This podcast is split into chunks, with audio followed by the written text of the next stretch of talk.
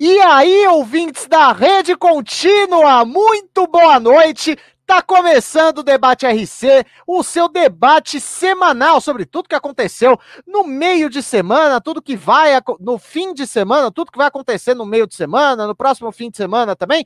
Tá na hora do seu encontro com a melhor opinião esportiva do Web Rádio Esportivo Brasileiro. Eu sou o Will Ferreira, daqui a pouquinho eu vou apresentar quem tá aqui do meu lado, mas você que não está nos ouvindo nos podcasts, você que tá no YouTube ao vivo com a gente, pô, já pode acompanhar os respectivos rostos e vai ter mais uma pessoa chegando daqui a pouquinho. Ontem foi dia de majestoso, foi dia de Corinthians e São Paulo, 14 majestoso na Arena Corinthians, o majestoso de número 348, e para variar, o São Paulo não venceu. O jogo foi 2 a 2 cada qual, cada tempo, basicamente, de uma equipe, um jogo cheio de alternativas, é bem verdade. Por quê? Após ser derrotado em casa pelo Penharol, o Corinthians fez um jogo bastante equilibrado contra o São Paulo depois de alguns protestos no CT Joaquim Grava. Enquanto o tricolor venceu o Rentista sem muito brilho, é bem verdade, na quinta-feira, e empatou com o Corinthians em uma partida bastante equilibrada. Eu tenho dois debates para propor para quem está comigo aqui. A inconstância do Corinthians deveria ser motivo para a demissão do Wagner Mancini ou apenas expõe fragilidades da equipe? E sobre o São Paulo, as atuações com pouco brilho merecem críticas ou ainda dá para passar o pano para o time do Hernan Crespo? Enquanto o Vinícius Alexis, que é o nosso primeiro debatedor, vai falar aqui, eu já peço humildemente o seu like, porque quanto mais like, melhor para você, melhor para mim, melhor para todo mundo. Faz igual a plaquinha do ilustríssimo Carlos Borges, que também vai debater com a gente. Então, Vinícius Alexis, muito boa noite para você. Eu estou curioso para ouvir as suas opiniões sobre o majestoso 348. Boa noite, Will Ferreira. Boa noite, Carlos Borges. Para você, conectado no youtube.com.br contínuo, eu só quero começar dando um destaque final de 30 segundos para o Rodrigo Andrade e para o Bidu, jogadores do Guarani que brigaram ontem e foram expulsos. Os dois defendem o mesmo time, sério na mãe, foram expulsos. Quem não viu, veja a cena, é engraçadíssimo. Antes, pois é, então suspensos apenas de Guarani e Ponte Preta. Tem esse detalhe também, eu esqueci de acender minha luz. Agora eu estou iluminado, Will Ferreira. Que só, é, agora eu sou, eu sou um Buda iluminado, olha que, que coincidência da vida. Mas dito isso, vamos lá. É, ontem o Wagner Mancini propôs algo diferente ao Corinthians. Um Corinthians com três zagueiros, como ele mesmo disse, para espelhar o São Paulo. Talvez tenha funcionado porque o São Paulo botou um time misto, quase reserva.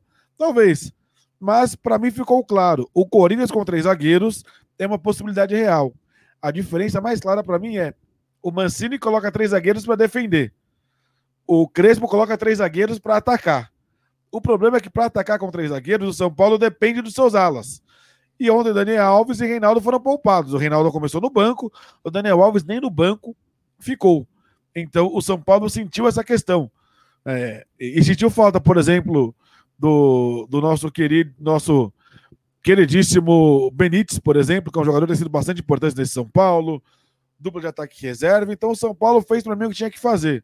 O clássico não é mais importante do que a temporada. O clássico não é mais importante do que ganhar o jogo na quarta-feira, ficar tranquilo na Libertadores e aí poder usar força máxima na reta final do Paulista. Então, para mim, o São Paulo fez o que tinha que fazer. Então, para mim, o, o Crespo fez o que tinha que fazer tem ido muito bem, teve um mês de abril perfeito com oito vitórias, tá tudo certo. Teve a dúzia de otários que foram lá criticar o Crespo, foram fazer protesto e, e desconsidera. Desconsidera porque não faz o menor sentido. Em relação ao Mancini, desconsidera também quem foi lá fazer protesto no sábado. O time do Corinthians é fraco, o time do Corinthians é ruim. O Corinthians tem hoje dois titulares claros, que são Cássio e Fagner. Os outros nove podem mudar a qualquer jogo, a qualquer momento, porque todo mundo oscila. Todo mundo é nota 5, basicamente. E o Mancini faz o que dá para fazer. O Mancini é um técnico limitado, num time limitado. Para mim, tá tudo certo. Assim, não tem nada. O Corinthians joga mal, desde o Corinthians oscilar, porque falta qualidade. E aí é muito louco. O Luan faz um jogo mais ou menos, e o Luan vira um grande destaque, porque perto do que o Corinthians tem, o Luan pode ser realmente um grande poço de inspiração. Né? E, e talvez o esquema com três zagueiros, com mais liberdade para ele, o ajude nesse ponto. Então, talvez para mim a grande notícia do Corinthians no empate, mais do que manter os 14 jogos de invencibilidade contra o São Paulo e Itaquera, é um possível bom futebol do Luan. O Luan faz um gol espetacular, um gol extraordinário e um gol que dá muita confiança, que dá muita moral e ao mesmo tempo começa a jogada que termina no gol do Mosquito. Então, talvez ele seja a grande notícia do Corinthians nesse momento, Will Ferreira. Muito obrigado, Vinícius Alex. Você me lembrou de um negócio que eu realmente não estava me, me lembrando, mas obrigado por lembrar. Eu já vou pedir a opinião do Carlos Borges, só que eu vou deixar o Vinícius Alex voltar um pouco para falar sobre isso enquanto a gente debate aqui. Você sabe, deixa o seu like. Quanto mais like, melhor para você, melhor para mim, melhor para todo mundo. Exatamente. Obrigado, Carlos. Eu tava parando para pensar em majestosos. Aí eu comecei a pensar, pensar. Eu, olha, eu, eu não lembro de um gol tão bonito e um majestoso igual esse do Luan. Eu acho, eu, assim, eu realmente acho que pode ter sido um dos gols mais bonitos da história do Majestoso, Vinícius Alexis. E, e aqui eu não tô falando que o Luan é craque, nossa, joga mais que o Messi, não. Eu tô falando que o gol foi um negócio maravilhoso, foi espetacular. É isso que eu tô querendo dizer, apenas isso. Foi um gol de rara felicidade, assim, a maneira como ele bate na bola, maneira como a bola entra no ângulo, realmente eu não me lembro, assim, de jogos recentes de um gol assim tão bonito, ter me chamado tanto a atenção. Deixa eu mandar um abraço pro Jefferson Henrique, meu parceiro estava dialogando com ele mais cedo. Não, foi o cara que você me ouviu atrapalhando na conversa. Foi o cara que eu conversei mais cedo ainda, lá pelas seis e meia da tarde. O Jefferson, que é a cara do meu irmão. E, e tá ele igual o Zinidan. Pode, se o Nidan aparecer aqui, que o Nidan tá em outro país agora, ele tá fazendo intercâmbio na África do Sul. Então ele deve estar tá dormindo, que são cinco horas para frente, lá são três, estão duas horas da manhã. Três horas da manhã, né? É, sei lá, uma hora da manhã, na verdade. Então ele deve estar dormindo, mas o Jefferson é igualzinho, meu irmão. Um abraço para ele. Grande Jefferson, boa noite. Daqui a pouquinho eu vou ler seu comentário, viu? Deixa seu like, deixa seu comentário, que eu gosto de interagir. Eu sou completamente louco. Fica com a gente aí que a gente interage, a gente resenha bem. Carlos Borges, muito boa noite. Eu vou repetir as perguntas que eu fiz aqui pro Vinícius Alexis, Carlos. Vamos lá. Sobre o Corinthians, uh, a inconstância do Corinthians deve ser motivo para a demissão do Wagner Mancini ou é um negócio que só expõe as fragilidades do time? E sobre o São Paulo, as atuações, com pouco brilho do São Paulo nessa semana, contra rentistas e, no Majestoso, merecem críticas ou dá para passar o pano pro, pro Hernan Crespo? Muito boa noite.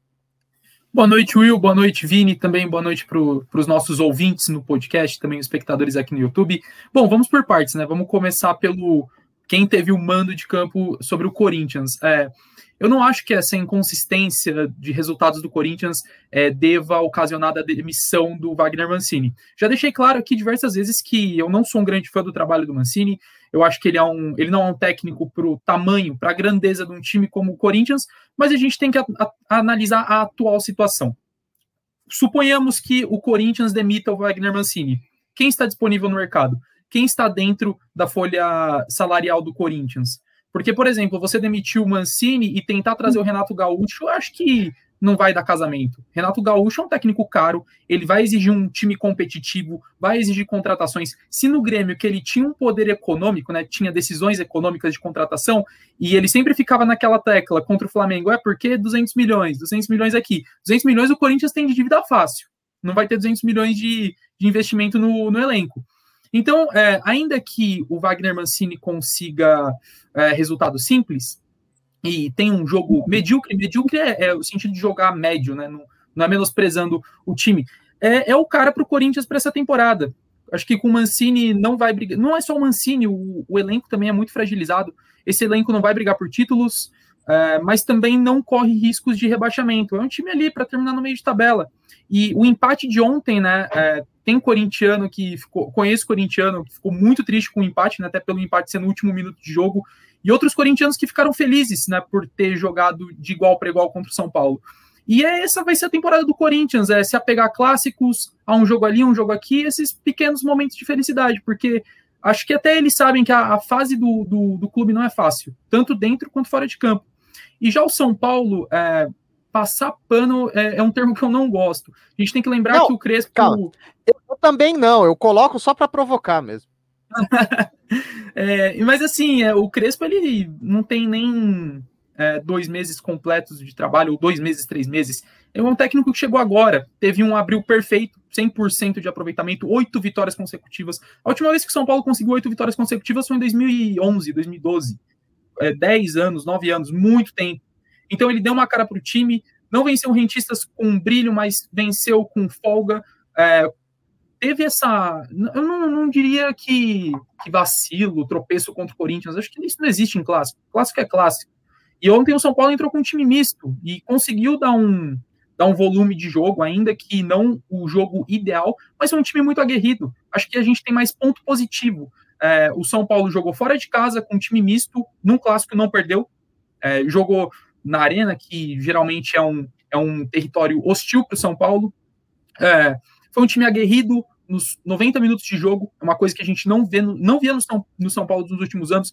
É, se é o São Paulo do ano passado toma aquele gol, já era, esquece, derrota. Mas esse São Paulo não, foi continuando, foi martelando, e o gol saiu né, numa cobrança de pênalti que o, que o Luciano teve também muita, é, muita categoria.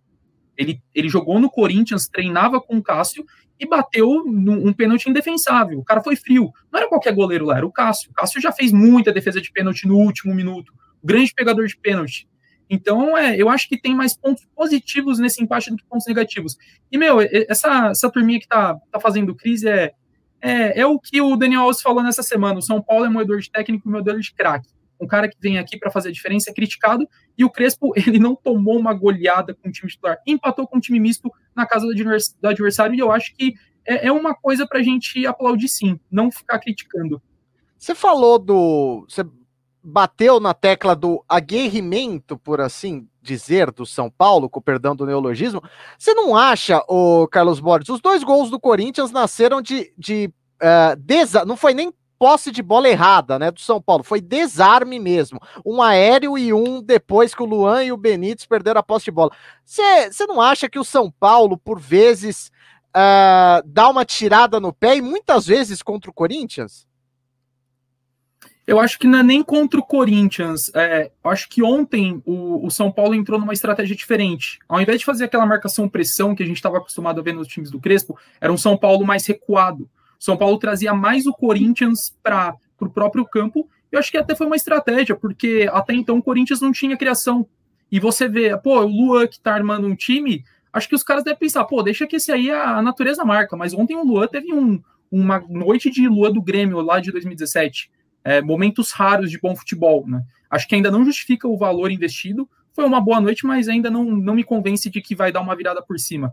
E ontem é, foi um, não foi um jogo técnico, foi mais um jogo de, de disputa de vontade. Foi um, foi um clássico mais de vontade do que técnica. Tanto que o, os dois gols do Corinthians, você vê que o, o Corinthians estava com muita vontade né, de, de sair com um resultado positivo, e até os gols do São Paulo também. Acho que foi um, acho que foi um bom clássico. O pessoal tem uma pergunta aqui. Antes, Alexis, deixa eu pegar uma, umas, uns comentários aqui. Vai deixando seu comentário, vai deixando seu like também, inclusive, porque alguns casam, viu? M Santos, saudades do M Santos, fazia tempo que eu não havia por aqui. Sempre lúcido, tá elogiando Alexis. VSC Basketball, boa noite, senhores, boa noite, VSC. A Independente não me representa, diz aqui a M Santos. E o Jefferson Henrique fez algo, fez uma pergunta também semelhante. Vocês concordam com a torcida independente que o Crespo deveria entrar com o time titular ou dar prioridade nesse momento pela Libertadores? Foi melhor. Olha, Jefferson, com todo respeito, eu, as minhas críticas pessoais ao São Paulo dizem muito mais a lances pontuais que eu acho que os jogadores não não deram 100%, não entraram, não colocaram força o suficiente no pé do que a estratégia do Crespo. Cara, o, o torcedor de São Paulo, e eu posso falar isso porque a minha família é quase que inteira São Paulina, eu que bandiei pro, pro lado de São Caetano, o torcedor de São Paulo, ele não suporta perder jogo de Libertadores. Com todo respeito que eu tenho ao São Paulo, se perde, se acontece o pior e perde pro Corinthians, é só mais um clássico perdido pro Corinthians na Arena. Na Libertadores você pode, talvez, talvez, chegar na primeira, segunda colocação geral e decidindo no Morumbi até o final. Você já, já parou para pensar? Até, até elevei aqui o meu microfone. Já pensou o quanto isso não pode significar para a temporada? O Jefferson, M. Santos, eu particularmente acho que é isso. Diga, Alexis. Não, primeiro sobre essa questão da torcida, eu acho um absurdo, não faz o menor sentido, até porque colocar o time titular não quer dizer que você vai ganhar o clássico. Esse é um ponto importante. Então, assim, eu acho que colocar no time titular, é, você tinha muito mais a perder, com talvez uma lesão, ou mesmo a perda da confiança, perdendo um jogo com um time pior do que o seu. Eu acho que o time, o time misto tira peso do clássico. Você tira a pressão dos jogadores. O São Paulo não precisa de pressão nesse momento. O São Paulo precisa ser campeão. Eu acho que olhando para a temporada, o planejamento fez todo sentido. O São Paulo vai ter um mês de maio. Vai lembrar, o Campeonato Paulista acaba dia 23. A primeira fase não acabou ainda, mas o segundo jogo da final vai ser dia 23 de maio, daqui exatamente 20 dias. Você tem dois jogos da primeira fase, você tem quartas de final, você tem semifinal e dois jogos da final. Além disso, você tem quatro jogos da Libertadores para fazer. Então, assim, que se dane. O São Paulo garantiu a melhor campanha na primeira fase já. O São... Vale lembrar, né, que os resultados continuam sendo acumulados para as quartas e para a semi. Então não dá para dizer que o São Paulo já garantiu o mando do, do segundo jogo da final do Paulista no Morumbi. Mas é uma tendência. Então, assim, o São Paulo está num caminho muito bom e o torcedor São Paulino parece querer caçar pelo em ovo. Para mim não faz o menor sentido você colocar o clássico, o majestoso, um tabu específico jogando em Itaquera, acima da temporada do São Paulo. É, então é só uma aberração. E o Carlos falou da questão do Luciano fazer pênalti no caso no último minuto. O Rogério Ceni já perdeu pênalti importante, né? Em, em Corinthians, em Corinthians e, e, e, São Paulo defendido pelo Cássio, né? Então o, o, Rogério nunca marcou um gol contra o Cássio. É muito doido isso, né?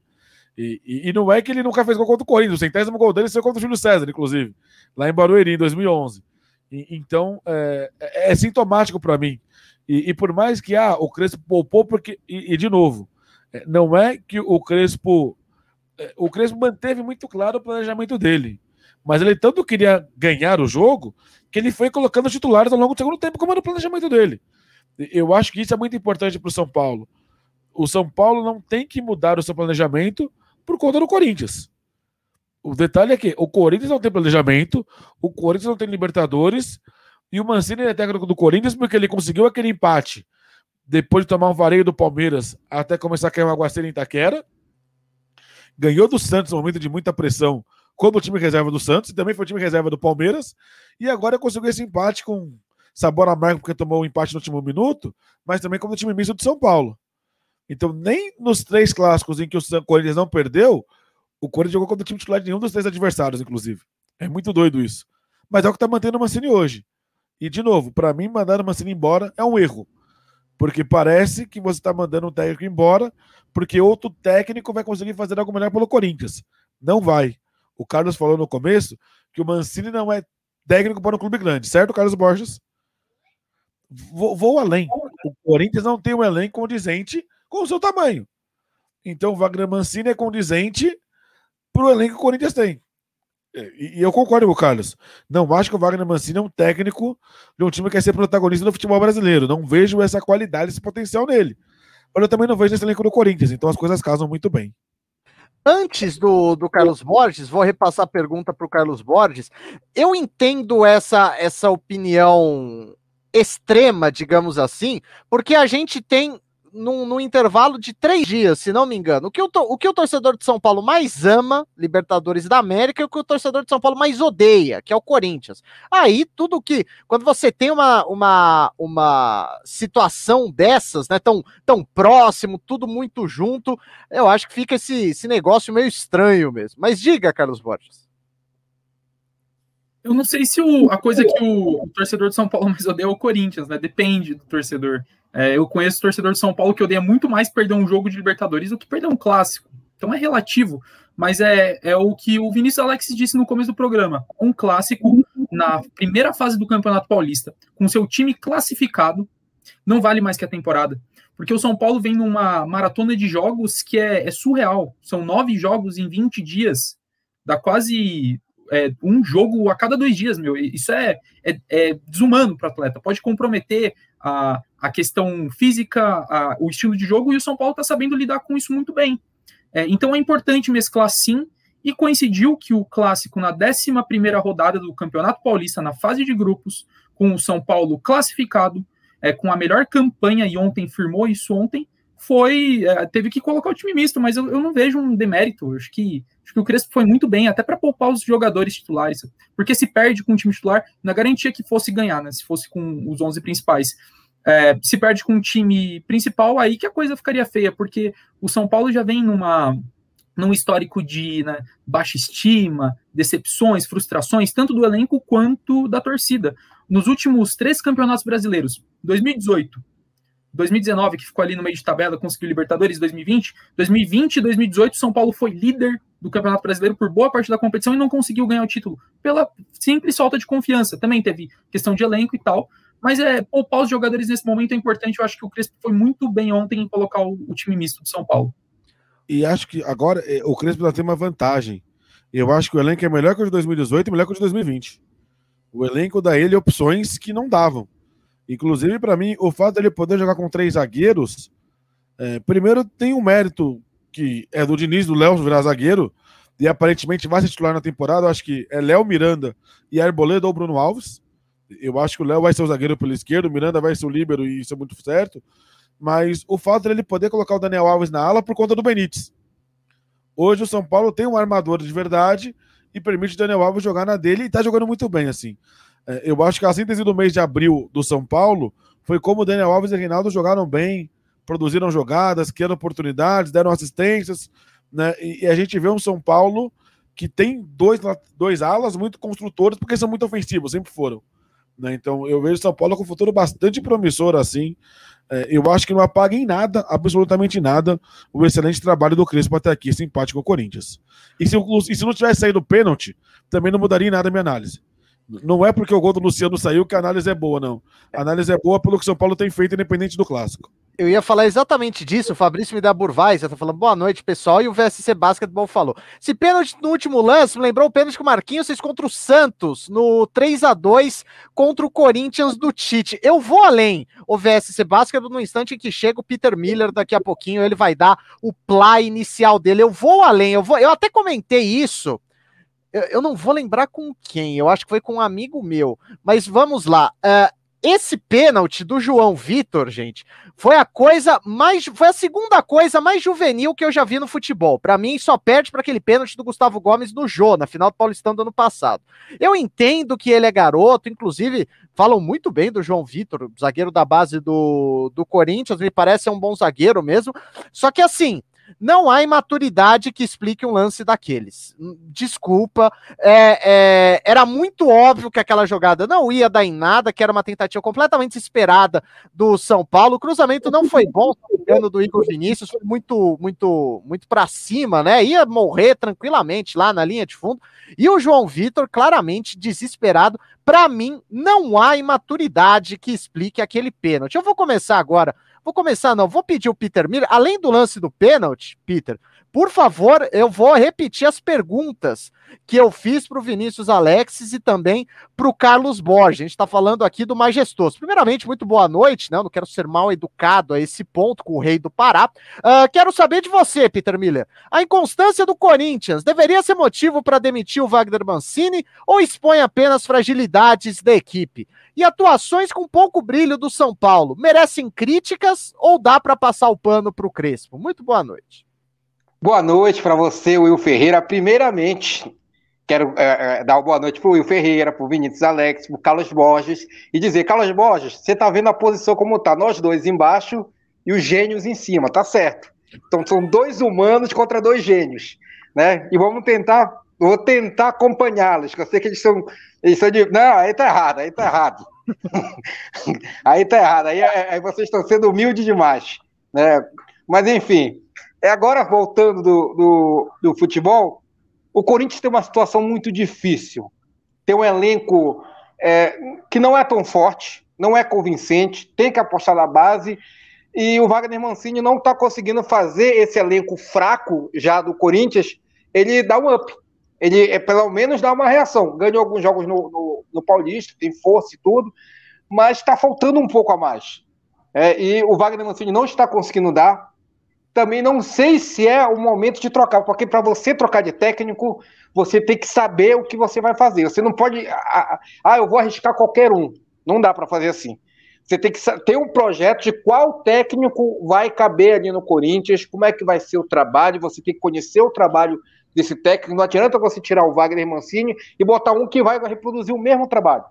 Você só vai dar dor de cabeça ali pro elenco. Então, é mudança de projeto. E tem que saber quais são os jogadores que querem essa mudança de projeto. Porque os que não quiserem, manda embora. Senão vão, senão vão atrapalhar.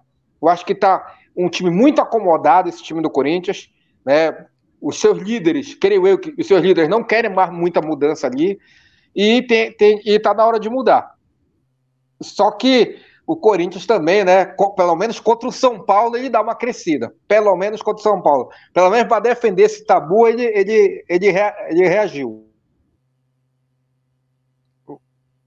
O conexão do Peter deu uma oscilada. Não, parece até que ele tá fumando um cachimbo nessa voz, que nessa, nessa pose que ele parou. Eu vou fazer. Peter, você tá ouvindo a gente? Ouvi. Peter, se você estiver ouvindo, vou pedir uma gentileza. Sai e entra no mesmo link no qual você entrou, por favor. Qualquer coisa a gente deixa você aí bonito mais um tempinho, daqui a pouquinho eu te tiro depois. Jefferson Henrique tá com a gente, boa noite, amigo do Vinícius Alexis. Terror 09, São Paulo sempre tremendo em casa, São Paulo sempre treme pro Corinthians, São Paulo mais uma vez tremeu para o Corinthians, creio que ele seja corintiano. Ramon Santiago, salve aí, você tem dois pesos, principalmente contra o Palmeiras. A gente já vai falar.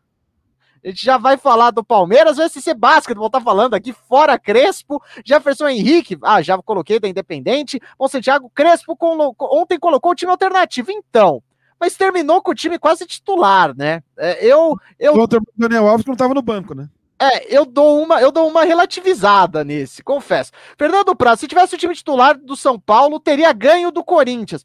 Então, Fernando, acho válido. É, só que a gente não tem confirmação nenhuma, né? E, e fora, tem um negócio que a gente não falou aqui. O São Paulo foi melhor que o Corinthians quando tinha um time mais físico. E, exatamente no, no gramado da Arena Corinthians, que é, é, ele não é society, ele é natural, só que eu não sei o que acontece naquele gramado, quanto que os caras irrigam. Aquele gramado é o mais rápido do Brasil. Ele, ele é pau a pau com a rapidez, com a agilidade do gramado da Arena da Baixada, esse sim sintético. É muito rápido. O São Paulo precisa, o São Paulo não se acostuma a, a, esse gramado é um negócio impressionante. O Henrique é parecido, Palmeiras tá sem 100% de paulista, tá sem chance, né? De não vai conseguir se classificar novamente. O Henrique tá falando aqui. Grande abraço, Henrique. Jefferson Henrique, Daniel Alves comandou o São Paulo no passado, mostrou quanto o Diniz não não tinha o time para si. Hoje o Crespo mostra que se não for do jeito dele, não joga. Será, Jefferson? Não, não, sei. Você tem um ponto, mas eu confesso que eu não, não, concordo muito, Jefferson. VSC, o do Luan contra o time mexicano mundial foi pior que o do Gomes sobre o João na final do. Não, não é. foi. Não, não foi. Não foi. É, não, o, não, o do Luan também foi feio, hein? Não, mas o do. É que o Gustavo Gomes, é, último é lance, né? Título. E assim, para mim, o Luan puxa no instinto, porque o, o Gignac passou e ele não viu. Então ele não tinha como recuperar. O do Gomes era de frente. Se o Gomes só para na frente do jogo, não tinha como finalizar aquela bola. Ah, ah, não, não, tinha, não era uma chance de gol a do jogo. Eu acho que a do Gignac seria. É. Bom, enfim, é, é, pontos aí diferentes. PSC, vale ressaltar que depois do Marquinhos fazer aquele pênalti contra o Santos, foi queimado, vendido quase de graça. Hoje é um dos melhores do mundo. Mais um, só mais um que acontece isso, VSC. Edson Costa, boa noite, gente. Avante palestra. Amanhã o Palmeiras joga. Manda um salve aí para mim. Sou de Barueri. Grande abraço para Barueri, lá do oeste, aqui da Grande São Paulo. Do outro lado de onde eu e o Carlos Borges estamos. Eu sou de São Caetano, Carlos Borges é de Mauá. E o Vinícius Alex está razoavelmente mais perto. Ele que é da Zona Sul, só que ainda é longe, né? De Barueri. Diga, Alex. Aqui a Terena, da minha casa, a Terena Barueri, dá 37 quilômetros. Nossa, da minha deve dar uns quase 50. Enfim, canal Camisa 7, salve, grande Denilson. Um abraço para você, meu brother. E faz, seja você o Denilson Souza, o Edson Costa, o VSC Básico, seja você quem for, deixa o seu like, porque quanto mais like, melhor para você, melhor para mim, melhor para todo mundo. Já falamos aqui do majestoso, tô tentando conexão com o Peter Miller, tô mandando, mandei a pomba branca da praça para ver se da ele vai conseguir ter, ter reunião, vai conseguir ter sinal ou não de Wi-Fi. Mas agora vamos mudar de assunto. Amon Santiago tá aqui, bastante gente, bastante torcedor do Palestra tá aqui, ou como falam lá nos arredores de Perdizes, do Sumaré, bastante gente do Parmeira tá aqui. Então chegou a hora de falar do Verdão, porque uma crítica do comentarista Maurício Noriega, do Grupo Globo, repercutiu bastante nas redes sociais. Mesmo depois de vencer o Santo André, a equipe está virtualmente eliminada do Paulistão. E eu quero saber, é uma vergonha o Palmeiras ser eliminado do Paulistão, Vinícius Alexis? Primeiro que o torcedor palmeirense não vai poder falar que ele é clubista porque o Noriega é declaradamente palmeirense, né? Porque muitas vezes quando você critica o Palmeiras, Palmeiras aqui ah, você é anti-Parmeira. Então é um palmeirense falando. Eu não acho vergonha nenhuma, não acho demérito nenhum. Pode falar, Will Ferreira. Toda torcida é assim, só que a do Palmeiras é mais. É, é, vamos, vamos deixar isso bem claro. E eu não tô pegando no pé, não tô fazendo crítica nenhuma. Por algum motivo, a torcida do Palmeiras elege heróis e vilões com mais facilidade que as outras. Nada além Sim. disso. E, e, esquece que tem muita gente palmeirense na imprensa, inclusive. Mas vamos lá. Eu não acho que é vergonha nenhuma, eu não acho que é demérito nenhum o Palmeiras fez um planejamento. E o planejamento incluía colocar garotos para jogar o Campeonato Paulista desde a primeira rodada. É, existe um problema político entre Palmeiras e Federação Paulista de Futebol desde 2018. Desde aquele jogo da final contra o Corinthians, aquele pênalti que foi marcado no Dudu, depois que o árbitro voltou atrás, e que o Palmeiras jura de pé junto que teve influência externa. Ponto. Isso é uma questão. Palmeiras começou reserva e não é nem com o time reserva, é com o time C. Porque boa parte dos reservas do time principal não jogam. Porque eles são jogadores importantes para o time. O, Abel tem ali 15, 16 jogadores de confiança. E esses caras não jogam basicamente no Paulista, jogam muito pouco. Ele tem botado lá garotada mesmo, lá, né, Lucas Esteves, e bota papagaio, e tem uma molecada bem jovem jogando no Palmeiras hoje. Esse é um ponto. Acho que está certíssimo o planejamento do Palmeiras. É, dito isso, o que mais tem me incomodado no Palmeiras não é não chegar nas quartas de final. É que o, esse time, que teoricamente treina todo dia, porque o time reserva então treina junto, não consegue apresentar bons jogos. O jogo contra o André ontem foi horroroso. O jogo foi péssimo. Até porque o Santo André é um time muito, muito, muito fraco, o Ferreira. Seus vizinhos aí, eu sei que você não. Você tem rivalidade com o Santo André, que eu sei. Não. De, de, não, calma. O time é ruim. Calma. Deixe, deixe-me defender o Santo André. O Santo André claramente era um time que era muito bem montado pelo Paulo Roberto Santos, Luxemburgo do interior. Pegou Covid, ficou muito mal de Covid, entrou auxiliar, Sim, se não me engano, é o André Dotti, não vou, não vou lembrar. E desandou, desandou simplesmente. Mas só por conta disso o time caiu. O time do Começo Paulistano é muito bom. Repito, vai, pode ir começou a fazer uma boa temporada, é verdade, mas tá jogando muito mal nesse momento aí, tá perto da zona do rebaixamento, inclusive. É, então, assim, eu não vejo como vergonha, até porque eu acho que a gente, precisa, a gente precisa tomar cuidado com a palavra vergonha, com a palavra vexame, porque a gente usa ela demais, a gente é, acaba normalizando certas coisas. Então, assim, eu acho que é natural. É, o Palmeiras está numa chave muito forte. Se o Palmeiras estivesse na chave do Santos, é, ou mesmo na chave do Corinthians, o Palmeiras passaria de fase. Eu acho que a questão da chave atrapalha muito o Palmeiras. E Palmeiras e Santos podem ser eliminados abraçados quinta-feira, porque tem um clássico. Inclusive, só um dos dois passa de fase, né? Não há possibilidade dos dois passarem, porque eles se enfrentam. E, e então, é, se acabar empatado, pode ser eliminado os dois. É, mas não vejo como vexame, inclusive, acho que se conseguir passar de fase, vai jogar com o time reserva às quartas, é a semi. A tendência do Palmeiras é essa. É usar o time reserva mesmo até o final do campeonato Acho justo, acho legítimo. O Palmeiras foi o time que mais sofreu com o calendário na temporada passada. É, o Palmeiras foi punido por ter chegado a todas as finais possíveis e imagináveis do ano. E acho que o Palmeiras ser eliminado do Paulista nas, é, na primeira fase não é um problema. Porque se passar de fase, aí vai ter pressão para botar o time titular e vai ter pressão para ser campeão. E não há nenhuma garantia de que será. Porque se você tem uma maratona de jogar três vezes por semana, você acaba tendo problema de alguma forma. Então eu acho que o Abel está sendo correto. E aí, só para não deixar passar. O, o Abel está fazendo certo, tem que poupar os jogadores. Mas o Palmeiras não é vítima do calendário.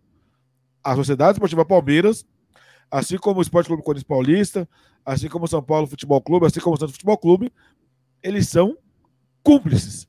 Porque eles aprovaram o regulamento no passado, eles aprovaram essa maluquice de jogar de assim de não. Então os clubes, as instituições, são cúmplices da Federação, da Federação Paulista de Futebol. Os jogadores são vítimas, o técnico é vítima. A instituição não. O Davi, deixa eu pegar o selecionar o comentário. Davi Poma, boa noite, boa noite, Davi. Ramon Santiago, o erro do Palmeiras deveria ter montado o time pro Paulista, já que fala que é pré-temporada. Aí que tá, o Ramon. É, na última quinta-feira, se não me engano, Maurício Gagliotti deu uma entrevista e ele falou: não, isso daí já estava no nosso planejamento, só que não, não chegou para ninguém. Ele falou isso pela primeira vez na última quinta-feira, quando já a situação já estava muito ruim. Isso eu achei bem chato. Parece que, ah, se, se o time for bem, não, a gente tá aqui o nosso planejamento exemplar. Aí viu que a coisa tava ruim e falou: não, isso daí a gente internamente já, já deixava, já tratava assim, acho que faltou transparência com a própria torcida, principalmente. Amon Santiago, Palmeiras não tem time reserva e o Edson Costa. Alguma novidade do Tati Castejano no Palmeiras? Pelo que eu vi, é uma, é uma negociação Edson Costa, pelo do pouco que eu pude apurar, é uma negociação que o agente do Tati Castejano tá louco, louco para colocar o Tati Castejano no Palmeiras. Do Palmeiras, conforme a pressão, conforme as cornetas em relação ao Abel Ferreira, ao, ao time, uh, aumentam, ventilam mais esse nome. Quando essas cornetas são retiradas, eles vão retirando. Me parece muito mais um balão de ensaio. Não duvido que venha, só que me parece muito mais um balão de ensaio. O Edson, diga, Alexis. Não, e, e só sobre isso, é, o que tem de informação o grupo City não está muito disposto a fazer o negócio. E o negócio só tem possibilidade de sair porque o grupo City deve um dinheiro ao Palmeiras por conta da compra do Gabriel Jesus, ainda lá atrás. Então, como ele pertence ao grupo City, é, a chegada dele ao Palmeiras poderia abater essa dívida. Mas o grupo City não parece nem um pouquinho disposto a abrir mão do jogador. E essa questão do, do, do, do, do balão de ensaio é muito clara, assim, né? Tem pressão, você bota o nome na imprensa e a imprensa fica ventilando. É, e, e, a questão do empresário, muito parecido com o que o empresário do Borré fez, né? A gente ficou vendo Borré no Grêmio, Borré no Palmeiras, Borré não sei aonde, porque na verdade era só para pressionar o River Plate a renovar o contrato que vence no meio do ano, né? E, então tem, tem, tem muito essa questão do empresário querer ganhar dinheiro. É, empresário não ganha dinheiro como jogador parado. Empresário ganha dinheiro como jogador mudando de clube. A gente tá vendo com o Guerreiro, inclusive, agora, né? Então tem muito dessas coisas. O Carlos Borges vai responder se é uma vergonha ser eliminado no Paulistão ou não. É, só antes de falar sobre o Palmeiras, é, tá acontecendo agora Mirassol e Ferroviária. O Bruno Mezenga acabou de fazer o segundo gol da, da locomotiva, né, fora de casa, e um belo gol, candidato ao, ao prêmio Pepe do Paulistão, inclusive. Sugiro que vocês vejam. É, sobre a questão da vergonha, eu não usaria o termo vergonha, né? Vergonha, vexame, até a palavra tabu, né, que que está constantemente em alta no futebol, é, a gente tem que tomar cuidado com, com o poder cê, da palavra. Você gosta de eufemismos, né, Carlos Borges? Você gosta de tratar tá tudo em tons pastéis. Você não gosta de azul claro. Você só gosta de azul. É, você não gosta de azul escuro. Você só gosta de azul claro. Ah, com certeza. Né? Eu, eu tomo muito cuidado porque, né? Às vezes uma palavra mal colocada pode, né? Acabar com a reputação de alguém e tal. E não é uma vergonha, não é um vexame, mas é uma mancha negativa a curto prazo. Em 2014, o Corinthians foi até então o primeiro e o único dos quatro grandes né, que não se classificou é, para fazer mata-mata nesse atual formato. Antes eram cinco times por, por grupo e tal, é, tinha até mais jogos e o Corinthians não conseguiu, e porque teve aquele jogo polêmico né, do São Paulo contra o Ituano no Morumbi, que alguns dizem que entregou e tal. Enfim, e aquilo, aquele resultado não comprometeu a temporada do Corinthians em 2014. 2014 o Corinthians conseguiu se classificar para a Libertadores e 2015 foi campeão brasileiro. É, ficar fora de uma fase mata-mata no estadual, na circunstância que o Palmeiras é, acabou enfrentando, é um pouco. É uma mancha negativa, porque o Gagliotti disse na semana passada que era uma estratégia do clube. Eu não sei se é uma estratégia de verdade ou se aquilo foi mais para apagar o incêndio, porque uma coisa é o Atlético Paranaense, que toda temporada diz: jogaremos o estadual com sub-23. O que acontecer, tanto faz. Tanto que até agora não está se classificando para a fase mata-mata, isso não vai comprometer o trabalho lá do, do técnico português que está lá. É, mas a situação do Palmeiras, a gente precisa levantar alguns pontos. O primeiro é a falta de padrão de jogo. Ainda que esteja jogando com time C, time B, time D, time Z, o Palmeiras não tem um padrão. E isso é um pouco preocupante, porque as lesões podem acontecer. Pode, pode também acontecer de jogador sair do clube. E também você tem que ter uma peça de reposição ali dentro. E aí, o que, que vai fazer? O cara vai entrar no time, a bumba meu boi, e, né, vou, vou no feeling, deixa a natureza guiar. Acho que também não é bem assim. E também é, outros times, inclusive Corinthians, São Paulo e Santos, jogaram o Santos, né, com exceção, que está enfrentando uma, uma grave crise, o Corinthians e o São Paulo conseguiram resultados com o time reserva. O Palmeiras, na semana passada, perdeu com o Inter de Limeira, contra a Inter de Limeira no Allianz com quatro titulares. Não entrou com zagueiros, entrou bem ofensivo, entrou para ganhar o jogo e acabou perdendo de 1 a 0 no final do jogo. Então, não me parece que era uma estratégia do Palmeiras. E outra constatação também que a gente deve fazer: o Palmeiras não tem esse super elenco, né? Eu não me lembro agora o comentarista que disse no, no começo dessa temporada que o Palmeiras tinha um elenco mais equilibrado que o Flamengo. E quando o Palmeiras trocava uma peça, outro jogador entrava, não perdia muito a qualidade. É claro que não perde a qualidade. São jogadores nota 7, nota 8. O Flamengo tem um elenco nota 10 e o reserva é nota 7. Então, acho que são esses, essas coisas que a gente deve deixar claro. Ficar fora do Paulista agora para o Palmeiras é uma boa, vai ter tempo de descanso, tempo de preparação, até para o Abel Ferreira se redescobrir, né? Tanto que essa parte de, de estratégia, de jogo, está sendo o fator de muitas críticas para ele. Acho que a, a, ficar fora vai ser bom, vai ser uma mancha negativa a curto prazo, mas tem esses pontos que eu acho que é importante ressaltar porque pode comprometer no decorrer da temporada. O Peter, o Carlos Borges falou aí, é, mas no final, que o Palmeiras não tem esse super elenco. E eu, eu confesso que eu discordo, Peter. É, pode não ser um elenco melhor que o Flamengo. Não estou aqui para discutir isso. Acho até que é melhor que o melhor ou pior que o Galo. Também não estou aqui para discutir isso. Mas assim, como é que pode, por exemplo, outros times que têm esse sim elencos bem inferiores terem um plano de jogo, estarem na mesma na mesma rotina, né, de jogo direto desde o ano passado, inclusive desde quando voltou o futebol, e estarem jogando melhor. Eu, eu confesso que eu discordo do, do Carlos Borges. Pode não, pode não ser o melhor elenco do Brasil, não acho que seja também, mas assim, falar que o, o, falar que a atual situação do Palmeiras, que a não classificação do Palmeiras é, é, tem uma parte de culpa do elenco, eu, eu confesso que eu discordo de você, Carlos Borges. O Vinícius Alexis não tá concordando. Deixa só o Peter falar, como esse assunto vai render, então a gente já vai, a gente vai falar depois do Santos e acabou aquela, aquele último assunto da pauta, tá? A gente vai direto dos palpites. Fala, Peter. Bom, é, eu até concordo com você é, em relação a isso. Acho que o elenco do Palmeiras não é tão ruim.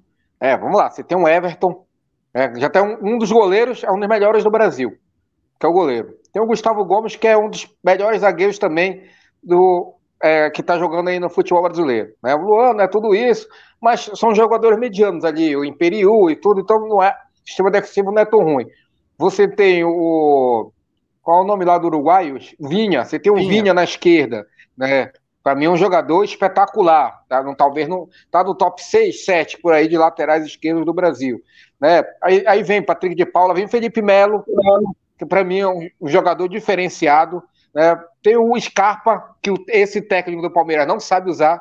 O Scarpa é bom jogador. Eu, eu venho batendo nessa tecla há um tempão. É impressionante como não consegue usar o, o, o Scarpa. Para mim é um jogador, é um jogador que nessa formação que ele quer fazer de 3-5-2 caía muito bem na esquerda. Aí você poderia ver o Vinha de uma outra maneira, mas para você ver, eu acho que o Palmeiras tem elenco tem elenco sim para fazer é, bons campeonatos. É, a gente tem que começar a levar, levantar a questão em relação ao técnico. Será que esse técnico é tudo isso mesmo? Porque ele arrumou o time direitinho no ano passado, ganhou os títulos ali. Vamos lá, ganhou os títulos. Quem foi que o Palmeiras enfrentou? Na Libertadores só o River Plate. Na, na, na, final, poderia ter ganho Palmeiras ou Santos. Ali os dois times não entraram em campo. Não teve final de Libertadores. Não teve final de Libertadores. Né? E a gente viu isso no Mundial. Foi, foi, o retrato foi no Mundial, como o Palmeiras. É, é, esse Palmeiras de hoje, mais ou menos. Então, eu acho que tem que se questionar um pouco como é o trabalho do técnico do Palmeiras, porque eu acho que o Palmeiras tem elenco. É, é, tem, que dar, tem que fazer esse elenco da liga. Em relação ao campeonato paulista, é, eu não sei qual é a melhor palavra, que, uma palavra que fique um pouco abaixo do vexame, né? Eu acho que não é tão vexame, mas é, é, o Palmeiras tem um elenco caro, até os reservas são caros. Como o Carlos Borges falou, se tivesse um padrão de jogo, com certeza classificaria. Com certeza classificaria. É inadmissível perder para esse time da Inter de Limeira. No passado foi maravilhoso e tudo, mas esse time da Inter de Limeira hoje é muito ruim. Não dá para perder para aquele time em casa, mesmo com o time reserva. Então, aí você vê, aí você tem que. Olha, não dá para chegar e falar, ah, não, porque a gente estava com o time reserva. Aí é, tem culpados. No futebol tem culpados. É, é um elenco, quem é que treina o time, quem são jogadores que, que, que falham mais, que acaba dando gol para o adversário. Né? E eu acho que o Abel Ferreira ele vem cometendo alguns erros. Agora, entretanto, na Libertadores o Palmeiras está indo. Jogou muito mal o primeiro jogo, mas o segundo arrebentou com aquele timeco lá, que muito fraco. Aliás, parabenizar o Vitor Rodrigues, que ele já tinha falado isso no último programa que o Palmeiras ia golear esse time, que esse time era muito ruim. E ele acertou. E é ruim mesmo, muito fraco. O Palmeiras eh, foi com o time titular, ganhou. E aí eh, levanta a questão, né? Isso levanta a questão, porque ao mesmo tempo que tu quer criticar o Abel Ferreira, porque o, time é, joga muito mal algumas partidas no Paulista, mesmo com time é, misto, chega, chega, chegou num, num jogo de Libertadores, que é o que interessa, e goleou. E aí você fica, será que o time tá indo ou não tá indo? É óbvio que disputar Libertadores, os jogadores entram mais ligados no jogo, entram com mais vontade, mas eu não, eu não acho legal, eu não acho interessante essa eliminação do Palmeiras precoce no Campeonato Paulista. Eu acho que é, ali tem culpados e tem que se falar, tem que ser, tem que ser falado isso aí. É, não dá para ser eliminado no Campeonato Paulista, gente. Os times do, do Paulistão são muito piores do que o time reserva do Palmeiras. O Peter, eu tô segurando aqui, como vocês podem ver, o Vinícius Alexis, porque depois que você, depois disso que você falou, ele tá aqui querendo te bater. Eu tô segurando ele, é pro seu próprio bem, tá? Fica tranquilo. Eu quero dizer que é, eu discordo do Carlos Borges, só que eu discordo de você também. Eu acho que a minha grande treta com, grande crítica, na verdade, ao Abel Ferreira é que assim, a gente já sabe que ele sabe armar times defensivos, reativos. Falta ele saber armar o time dele ofensivamente falando. E o cidadão não tem tempo para isso. Não, não tá, ah, tá, vou soltar, é por sua conta e risco. É, é, falta. Ah, só que o cidadão não tem tempo. Eu, particularmente, acho que faltou um carinho um pouco maior, e isso não é só do Abel Ferreira, isso obviamente passa pelo Abel Ferreira, mas passa por muita gente lá dentro, de dar um carinho maior e falar: você vai ser o titular. Ou nesse jogo aqui você vai ser o titular, nesse aqui você vai ser reserva. E vamos treinar com uma semana de antecedência. Vamos pegar os VTs aqui do Mirassol, vamos pegar o VT do Novo Horizontino, não, que ele sempre cai no mesmo grupo. Vamos pegar o VT aqui da Ferroviária. Enfim, vamos pegar o VT de todo mundo aqui e estudar. O que, que a gente pode fazer? Eu, eu acho que é isso que faltou para o Palmeiras nesse Paulistão. Só para responder a pergunta. É, então. É, Foi um displicente. Acho que um pouco sim, não necessariamente apenas a comissão técnica, mas a, a comissão técnica também. E só respondendo a pergunta, para mim não é uma vergonha, mas é algo próximo disso, porque com esse elenco do Palmeiras, desculpa, não tem condição. E aí tem que ser culpado um pouco o técnico, um pouco a comissão técnica, um pouco a, a diretoria de futebol, um pouco também o elenco, por aí vai. Eu já ia passar a bola pro Vinícius Alex, só que como o Carlos Borges está quietinho hoje, por favor, Carlos, vou falar, deixa você agora. É, rapidinho, é, a questão do super elenco que eu disse é, era a questão da reposição. Os 11 titulares, a gente sabe que tem um bom time. O Everton, Gomes, jogador de seleção, o próprio Vinha, é, o Patrick de Paula, Felipe Melo, que é declínio, né, fisicamente, mas está jogando bem também. A questão é, quando esses caras saem, quem entra? O Lucas Lima ganha quase um milhão de reais por mês. Ele não é o, o 12 segundo jogador, ele não é utilizado constantemente. Por que, que ele não está jogando o Campeonato Paulista? Aí quem entra para o ataque quando o Luiz Adriano tá, tá lesionado? Essa questão do super elenco que eu disse, eu não estou duvidando da qualidade dos 11, dos 11 titulares. Os 11 titulares provaram que são muito bons de bola, mas a questão é, além deles, quem tem qualidade para jogar em alto nível nesse time? Do banco de reservas. Aí que fica a questão, isso pode sim ter afetado o, o Palmeiras nesse Campeonato Paulista. É mais do que isso, Carlos Borges. A questão não é nem jogar em alto nível, é jogar no nível aceitável. Eu lembro do, do infelizmente para mim, claro, do Palmeiras e São Caetano 3 a 0. O Lucas Lima arregaçou o São Caetano. O, o Caetano tá procurando o Lucas Lima até agora, não encontrou, tá vendo o VT e falou: "Ó, oh, aquele 20 lá pro gol do Palmeiras". É, foi assim. Não precisa, eu não tô falando de jogar contra o Independente Del Vale, que sim, é um bom time, Peter Miller. Eu tô falando de pegar os times do nível do Paulistão, que são um pouco abaixo, com todo respeito, e fazer o jogo encaixar. Como é que pode? O Danilo joga tão bem um jogo e depois uhum. joga mal. O Newton, o. o é, ah, esqueci agora. O Lucas Esteves. Como é que pode esses caras oscilarem tanto? Para mim, Exato, para mim é uma falta de planejamento, Poxa, não só é. do técnico, para mim é diretoria de futebol, para mim é comissão técnica. Diga, Vinícius não Alex. Falta só... de rapidinho, Vinícius, é, não só falta de planejamento, mas a questão do investimento. Eu tenho certeza absoluta que o investimento na categoria de base do Palmeiras não é baixo e também é muito maior do que a maioria dos times do Campeonato Paulista, se não de todos, né? Então acho é, que não justifica é. ser eliminado logo na primeira só, fase. Só um, de, só um detalhe antes do Vinícius, que no jogo do Palmeiras com o São Caetano, o goleiro do São Caetano entregou o jogo ali, hein? Se o São Caetano tem um goleiro um pouco melhor, não sei se ia ser isso tudo pro Palmeiras, não. Não critique Luiz, o maior de São Caetano depois de Silvio Luiz. Diga, Alexis.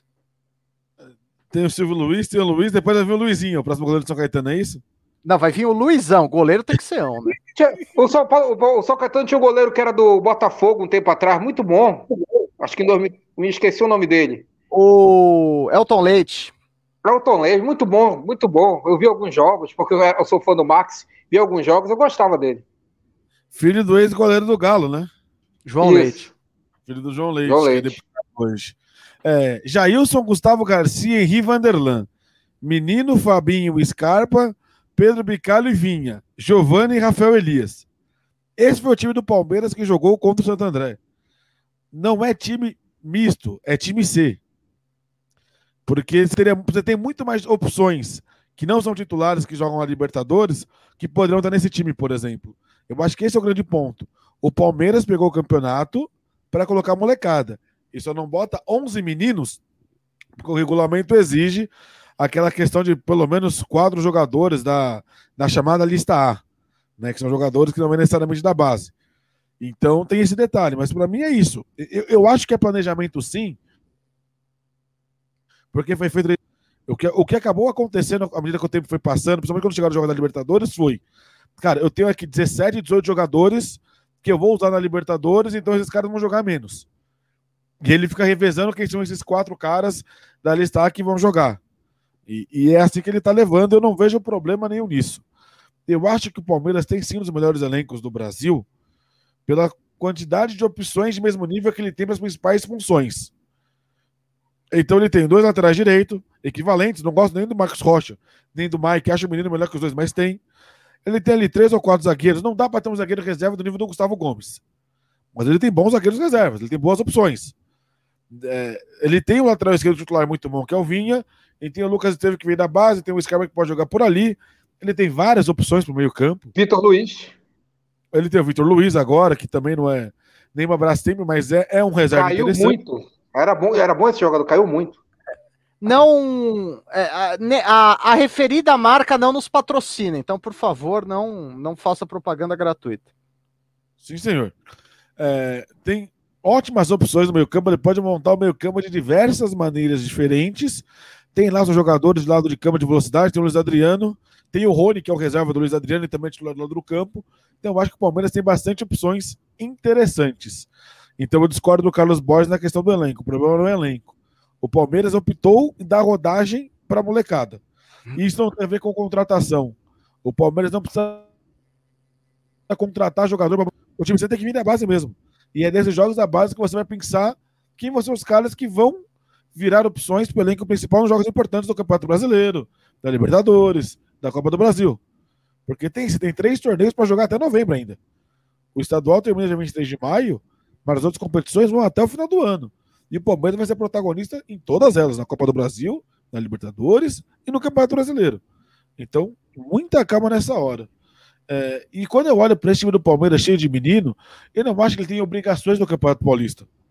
Não dá para dizer que tem. Porque, ah, mas o cara é profissional do Palmeiras, ok.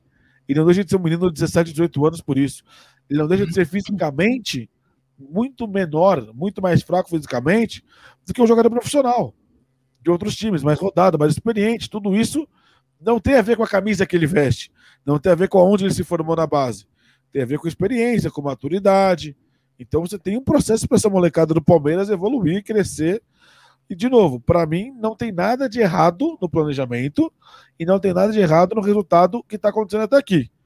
E o Palmeiras, para desesperar o torcedor, vai depender do Corinthians para passar de fase. Porque na última rodada, o Corinthians pega o Novo Horizontino. E o Corinthians, teoricamente, que é um time ruim, é que quando joga para ganhar não ganha, vai ter que ganhar o Novo Horizontino para ajudar o Palmeiras. E aí, só para fechar, o Peter Miller falou da questão do Palmeiras jogar jogo bem, jogar jogo mal e dar goleada contra o Independente do Vale, no 5 a 0 O Palmeiras não consegue propor jogo. O Palmeiras fez 5 a 0 fazendo os três primeiros gols, roubando bola no campo de ataque. Porque o Del Valle errou demais. E é isso que o Palmeiras faz, jogando em casa jogando fora.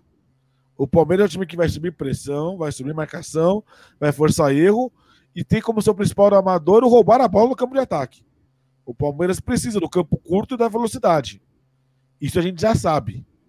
E funcionou com o Del Valle, porque o Del Valle tem uma maneira de jogar, de sair jogando, de jogar com a bola no chão, e é um time que tem limitações técnicas, errou demais contra o Palmeiras. É, eu não acho que o Palmeiras oscile no seu jeito de jogar. O Palmeiras é um time que joga no limite. Então, um bom jogo do Palmeiras é um jogo que sua defesa sofre pouco e um jogo que seu ataque é muito efetivo. E essa é a realidade do Palmeiras.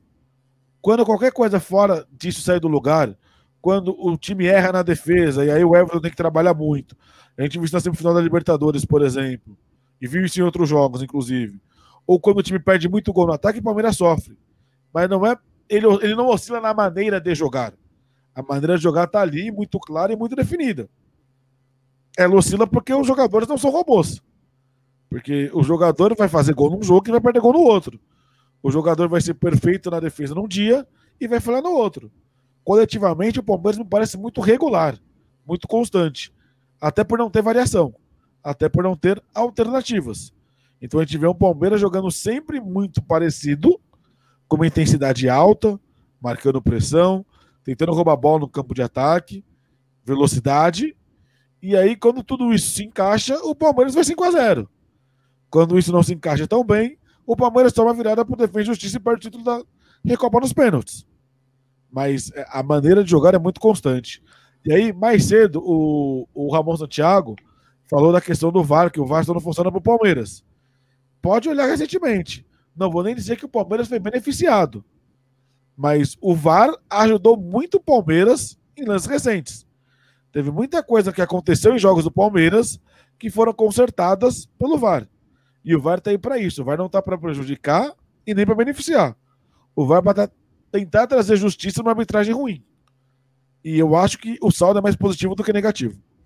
Eu gostei da descrição do Independiente Del Valle que o Vinícius Alexis fez. É, time que joga com a bola no chão, técnico, sai jogando e perde de 5 a 0 Eu lembrei de alguém. Henrique Não, Aparecido. Falta qualidade nos jogadores, Will. Tem uma maneira de jogar muito clara dentro do Miguel Ramírez. Mas como os jogadores não são bons, nem sempre dá certo. Não, foi o que goleou o Flamengo ano passado e tomou uma goleada do Flamengo. Foi 5x0 e 4x0. É, é o Del Valle, é isso. Não, tudo bem, só quis comentar.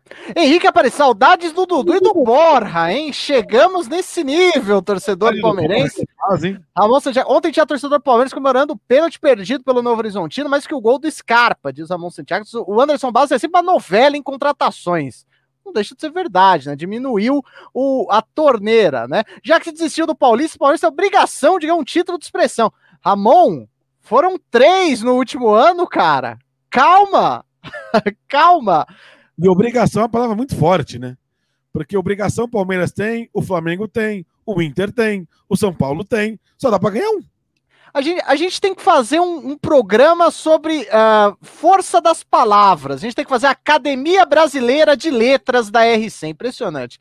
Uh, Ramon Santiago tem 50 jogadores, mas só 14 que dá para aproveitar. Que isso? Os, os demais são uma interrogação. E não, E não faz as contratações. Que isso, Ramon. Matson, boa noite, galera da RC. Matson Cavalcante, sempre com a gente. Obrigado. Deixa o like. Faz igual dúvidas do universo aí, você. Deixa o seu like. Quanto mais like, melhor para você, melhor para mim, melhor para todo mundo. Cheguei bem tarde, mas assim o, o, like tá dado. Obrigado. Dúvidas, Matson? Acho que o Newton deveria ter mais. O Newton é dos meus, hein? Centroavante, troncudão. Se der uma bola para ele PTK três vezes, o cara não sabe. Ele só sabe fazer gol. Gosto de jogador assim. Ramon Santiago, Esteve, Lucas Esteves não adianta, pode devolver para base. O menino Henrique também, papagaio é uma negação. Lucas Lima nunca me enganou, Zé Rafael, outra negação. Que isso, Ramon? Gabriel tá, Menino. Tá raiva de todo mundo. Gabriel Menino, desde o jogo de ida contra o Rio, o futebol dele acabou. Vinha, já é reserva do Ramon Santiago. Eu acho que a gente tá vendo jogos diferentes do Palmeiras, hein? Palmeiras de camisa 9, camisa 10, um zagueiro e dois laterais. Os Anderson Bas uma nega sem contratações, tanto que a torcida tá pedindo pro Matos voltar. Gente! Meu Deus! Pois é, não sei nem o que falar depois dessa, mas tá dito aí, Ramon Santiago. É o Grande abraço. do Palmeiras. É. O torcedor do Palmeiras tá com esse sentimento. Não é só o Ramon. A gente tem que também começar a entender o que está passando na cabeça do torcedor do Palmeiras. É, às vezes a gente fala aqui que está tudo indo muito bem, mas o torcedor deve estar tá irritadíssimo com a situação de ser eliminado. Né? Então, é, deve estar tá irritado com alguns jogadores, está, é, é um pensamento de um torcedor do Palmeiras. E eu acho ah. que não é um pensamento tão diferente de outros torcedores. É a mente mas... do torcedor do, a mente do torcedor do Palmeiras nesse momento tá só o quadrinho da turma da Mônica. O que está acontecendo? O que está acontecendo? Eu não sei, eu não sei, eu não sei. Diga, Alex. Eu Primeiro chamo o Cascão para falar que eu não sei o que está acontecendo, mas o meu segundo ponto é: essa é a diferença do jornalista por torcedor. O torcedor é passional. O torcedor realmente acha, nessa loucura dele, que o time dele tem que jogar bem e ganhar todos os jogos. E isso é uma sandice, isso não existe. Esporte é sobre ganhar e perder. Porque esporte é assim. E a gente criou um esporte maravilhoso chamado futebol, que existe a porcaria do empate, que não existe na maioria dos esportes, mas no futebol existe. Mas esporte é sobre ganhar e perder não dá para ganhar todas. Esse é um ponto. E para mim, o segundo ponto. A nossa função como jornalista, eu acho que é por isso que tem que ser valorizada, é estudar, entender e nem se empolgar demais quando o time ganha e nem achar que dá uma porcaria quando o time perde. Eu entendo o torcedor ser assim, mas isso não existe. É, é isso, é, é, é, uma utopia que o torcedor pensa de que o time dele vai contratar todos os jogadores do mundo, que o time dele só vai ganhar. Não dá pra ser assim. Não é assim que existe esporte. O Matson, com todo respeito ao Matson Cavalcante, pra, por quem eu tenho imenso respeito e zelo, o Vinícius Alex falou de loucura. Ele falou: tá faltando um Valdir. Gente, por favor, gente. Por favor. Ele é reserva no time tá na Libertadores, inclusive, né? Do União La Calera, exatamente. Gente, vamos lá. Eu achei que o São Paulo tinha ganho um equivalente ao Vadívia no Palmeiras, que era o Cueva. A gente, o, o, o, torcedor de São Paulo, em geral, não fala mais do Cueva. O torcedor do Palmeiras segue falando Valdívia. Gente, Mas, ô, Will, por favor. É, o, o Valdívia, Cueva, Casares, Ganso, o próprio Lua do Corinthians, eles são os famosos jogadores folclóricos. Apresentam um ano bom de carreira e aí o torcedor vem com aquela, aquele discurso, ah, mas o cara joga só bem quando quer. Pô, eu duvido que o Luan entra todo jogo pensando, hoje eu vou jogar mal pra cacete. Não, ele vai todo jogo para jogar bem. Então essa, pô, o cara joga bem quando quiser. Parece que tem gente que fala do Valdívia, do Luan, do Casares, do Cueva como se fosse Pelé. Não, Sim, do Valdívia não. os caras tratam como Pelé. Eu nunca. Eu, eu, eu, olha, eu vou te dizer mais. É, em 2008 acompanhei muito pouco, né? Eu não acompanhava futebol de São Paulo, só acompanhava futebol paraense Série B, em 2008.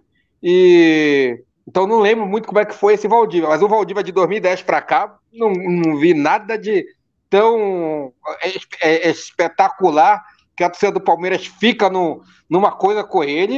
Ele caiu com o Palmeiras. Ele caiu com o Palmeiras em 2012, né?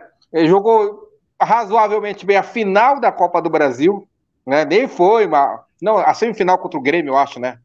Só e, mas enfim, nunca vi, nunca vi isso tudo dele, não. Eu achei que ele jogou mais no Colo-Colo do que na, na, última passagem dele no, no Palmeiras. Não, que o Palmeiras jogou bem é inegável, Pedro. Só que assim, o, o, o que ele teve de problema de lesão, infelizmente, o que ele teve de polêmica extra-campo é um negócio que é surreal. É muito é surreal, surreal para mim. Diga, Alex. Não, só, só dizer que eu gostei muito do, da comparação do Carlos Borges dos jogadores folclóricos, E a gente podia fazer uma pauta do debate RC, quem é o Curupira, quem é a mula sem cabeça, quem é o boto cor-de-rosa. Pegar os jogadores aí citados e fazer essa comparação com, com o folclore. Mas, mas é muito disso, porque são caras que ficam no imaginário do torcedor. É, o Valdívia teve a questão do chute no vazio, e de provocar o Corinthians e tudo mais. E aí você associa isso com o futebol. E não é. O, o futebol foi pequeno, foi num momento muito específico, num contexto muito específico. Mas parece que é uma coisa muito grandiosa. Nunca foi. É, nunca o... foi. Essa é a verdade. E, e, gente, e, e, o torcedor assimila, é rapidinho, Will, essa, essa boa fase efêmera também é condizente à, à fase que o clube está passando. É, o Cueva ficou marcado como craque quando o São Paulo estava brigando para não cair.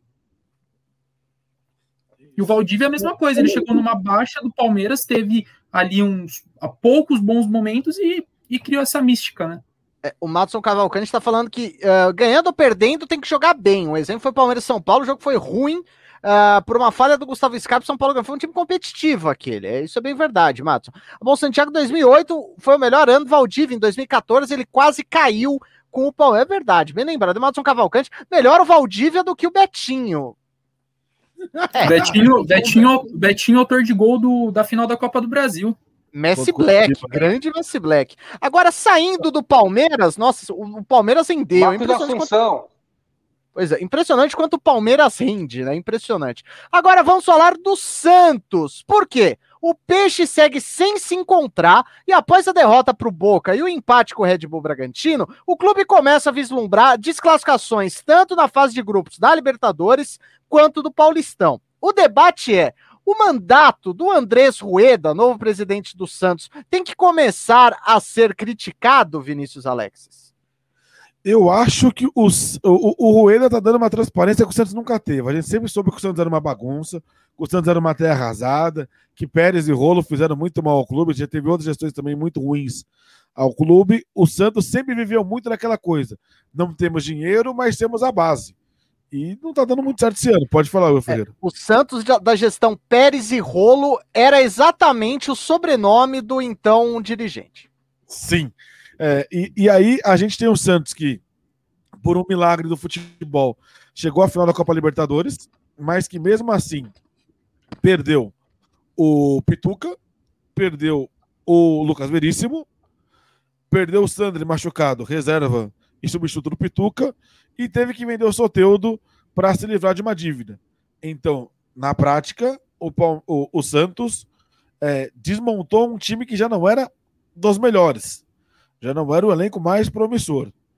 E aí você traz um técnico que fica 12 jogos e sai, porque percebe que tudo ali era muito complicado, era muito pior do que se imaginava e que a perspectiva era muito, mas muito, mas muito ruim. E você tem uma tempestade perfeita de problemas para o Santos porque o Santos não tem dinheiro para contratar, o Santos tem vários problemas de elenco. Você está colocando um jogador de 16 anos para tentar ser solução. E jogador de 16 anos não pode solução de nada, porque com 16 anos ninguém está pronto para jogar profissionalmente em lugar nenhum no mundo. É, é, é, a exceção da exceção da exceção da exceção que vai estar tá pronto com 16 anos para jogar no futebol profissional, assim. Nem fisicamente, nem psicologicamente, nem tecnicamente. Né? Então o Ângelo fez um gol importante na Libertadores e tudo mais mas muita calma nessa hora. E, e, e, tal, e talvez o 2021 do Santos me lembre muito o 2002 do Santos. Não que eu acho que o Santos vai terminar o ano campeão brasileiro como terminou em 2002, mas me parece muito aquela situação de há problemas demais. E vai lembrar que em 2002 o Santos ficou quase três meses sem jogar, eliminado da Copa do Brasil e do Paulista. Foi o oitavo colocado no Campeonato Brasileiro e terminou campeão. Era uma outra realidade. Mas me parece muito disso, assim. O Santos não merecia estar na Libertadores, mas chegou porque tem vaga para todo mundo. Então, tá lá. Mas não tem o time para jogar a Libertadores 2021. E pelos dois primeiros jogos me parece bastante claro. E sem técnico isso fica mais evidente ainda. O Campeonato Paulista, por não ter muitos jogadores à disposição, botou a molecada da molecada para jogar. Tem lá o jogador de 16, 17 anos jogando o Campeonato Paulista. E aí não vai dar conta mesmo, não tem muito o que fazer. Tá a quatro pontos do Guarani e tá virtualmente eliminado. Mas o Ferreira, É, o, o, problema não é o campo, não são os jogadores. Tem muita coisa envolvida nesse entorno do Santos, tem muita coisa envolvida fora de campo. O Santos não, o Santos não podia contratar porque tinha uma restrição da FIFA para escrever jogadores. Aí vendeu o sorteio para resolver o problema. Mas aí tem o segundo problema. Tem que ter dinheiro para contratar, né? Você não contrata no fio do bigode. Não, traz o fulano para cá, quando eu tiver dinheiro eu te pago. Não funcionou, né? Então, os problemas do Santos continuam. E sem técnico é difícil visualizar um futuro a curto prazo para o Peixe, infelizmente. Eu acho que vai assim cair na primeira fase do Paulista. É, acho difícil com esse time, com a maneira como está jogando, se recuperar a tempo na primeira fase da Libertadores. Mas olhando para a realidade da Libertadores, essa talvez seja a realidade. É muito claro o, o que aconteceu ano passado na Libertadores. E se não sai o gol do Breno Lopes aos 50 do segundo tempo, o Santos pode ter sido campeão da Libertadores. Mas nunca fez sentido pelo que o clube fazia, pelos investimentos, pela maneira como o clube era gerido. Eu acho que o Rueda, com a sua transparência, com a sua maneira de lidar com o problema, deixa muito claro para o torcedor. Eu preciso arrumar a casa para que o Santos tenha um futuro promissor. E, e quando a gente olha para esse paralelo, a gente olha muito para o Flamengo. O Flamengo tem uma vantagem em relação ao Santos, que é o potencial de arrecadação. O Santos tem uma torcida menor, não está numa. Tá muito perto, mas não é um time de capital. É um time do litoral. Tem uma outra realidade financeira. E se não arrumar a casa, o Santos vai ter problemas a mais de longo prazo. É só olhar para o Botafogo. Que, são um time, que é um time de um passado lá atrás muito glorioso, na mesma época do Santos, que não soube se modernizar ao longo do tempo e que hoje não é grande mais. Eu não considero o Botafogo como grande mais. O Botafogo é um time de uma história grandiosa, mas de um presente médio. E se o Santos não arrumar a casa nesse momento, talvez seja esse o futuro do peixe. É, eu não gosto, eu nunca gosto de falar de grandeza de time, nem na história, nem hoje. Ah, é eu sei, é, é, é perigoso. É, não, e, e, eu particularmente, eu tenho um ranço disso, Vinícius Alex. O senhor está cancelado pela minha pessoa. É, como é algo pessoal meu, não vou te tirar da live, mas não retorne nesse assunto, por favor. Mas Carlos Borges, você concorda com Vinícius Alex? Você acha que o mandato do, do Andrés precisa começar a ser contestado? O que, que você acha sobre o Peixão? E deixa o seu like, viu? Você, Carlos, Peter, Vinícius, todo mundo deixa o like aí, porque quanto mais like, melhor para você, melhor para mim, melhor para todo mundo. Diga, Carlos. É, é muito cedo, né, pra gente é, fazer duras críticas ao, ao Rueda, até porque ele assumiu a, a presidência do, do clube esses dias. É, e agora o, o Santos está tendo uma transparência que a gente nunca viu. É, tanto que ele declarou que o Santos está pagando técnico desde 2014. Isso é um erro de outras gestões. É, é, o, é o grande risco né, da, é, que os clubes brasileiros sofrem, porque geralmente assumem esses caras que não entendem nada de futebol, não são torcedores, eles estão ali por interesses próprios e acabam deixando esse, essas dívidas estratosféricas. E uma hora a conta chega, né? É, e o Santos enfrenta uma crise, uma recente crise política, né? Tanto que a gente estava até conversando há cerca de um mês, né, com o Caio, num pós-jogo contra o Deportivo Lara, que foi a primeira, uma das primeiras vezes nesse sistema eleitoral do Santos que a chapa que ganhou tinha a, tem a maior parte dos conselheiros. Então a gente vê que o, o, o esquema político do Santos é, é, um pouco desnorteado, né? Tanto que o, quando o presidente assume, ele tem oposição dentro dentro do, do mandato dele. Então, acredito que, que isso seja uma bagunça. Agora, o cara que tá. O Rueda ele tem os caras que estão do lado dele desde a, das eleições.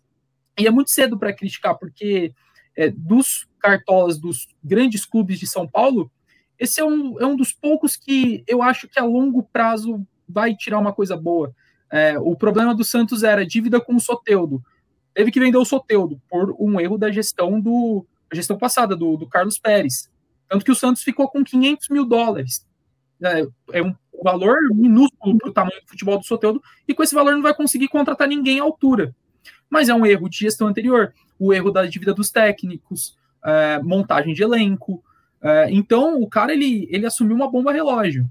E agora também teve essa, esse, esse contraponto com o Ariel Holan, que é, não dá para entender muito a torcida, porque às vezes a torcida joga mais contra do que a favor. O cara com 12 jogos é fazendo foguetório na frente da casa dele. É, é desumano com, o, com a pessoa e também com o profissional que chegou no Brasil esses dias e tinha uma proposta de jogo diferente. É, então é, é, uma. O, o Rueda ele assumiu um time que estava numa bola de neve.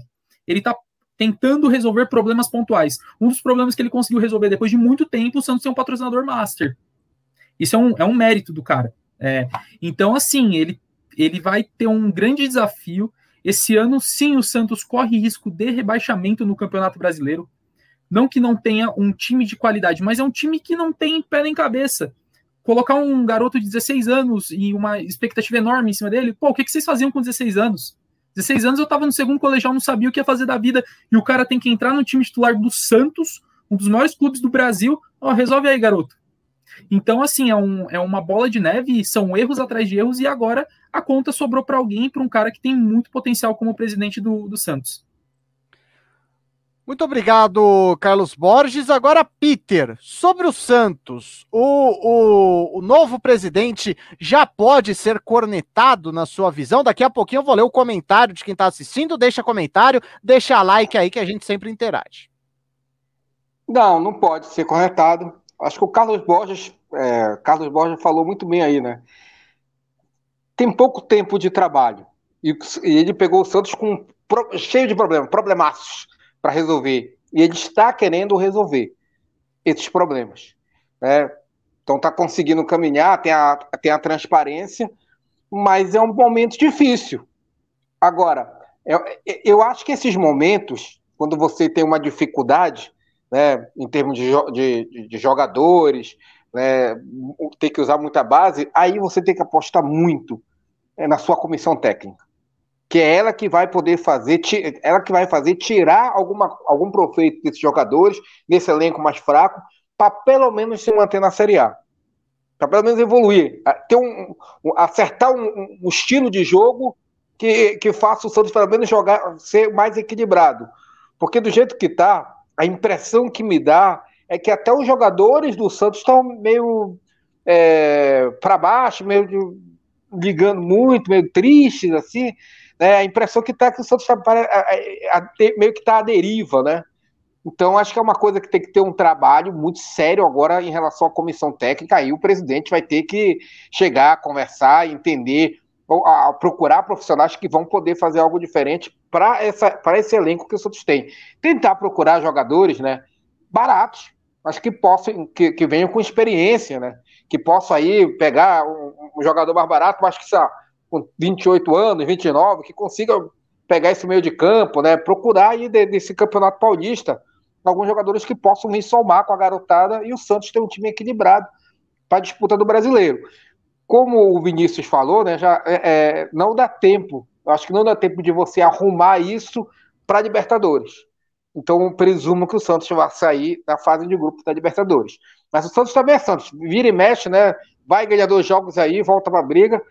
Mas se a gente vê pela lógica, eu acho que a, a do Santos na Libertadores é, são muito difíceis. No Campeonato Paulista vai ter que ter muita sorte, né? A, além de competência, vai ter que ter muita sorte, vai ser difícil também. E, é, é, agora é visar na Copa do Brasil e no Brasileiro. Na Copa do Brasil também não vai muito longe com o time que tem, né? Mas aí o brasileiro, eu acho que a proposta é se manter, ganhar esse ano aí se mantendo para tentar ver se dá uma melhorada para a próxima temporada não pode ser louco. O presidente não pode ser louco. É isso que ferra várias equipes. Sabe? Ah, a gente pode cair, a gente perdeu os primeiros jogos, começa a fazer loucura. Não pode ser. Às vezes, vou dizer uma coisa aqui para vocês. Às vezes é melhor, é melhor você deixar cair do que você fazer loucura para não cair, não dá certo às vezes, e aí é, cai mil vezes pior. Então, às vezes, é melhor, talvez não dê para fazer muita coisa. Vamos lá, vamos perder essa temporada e volta.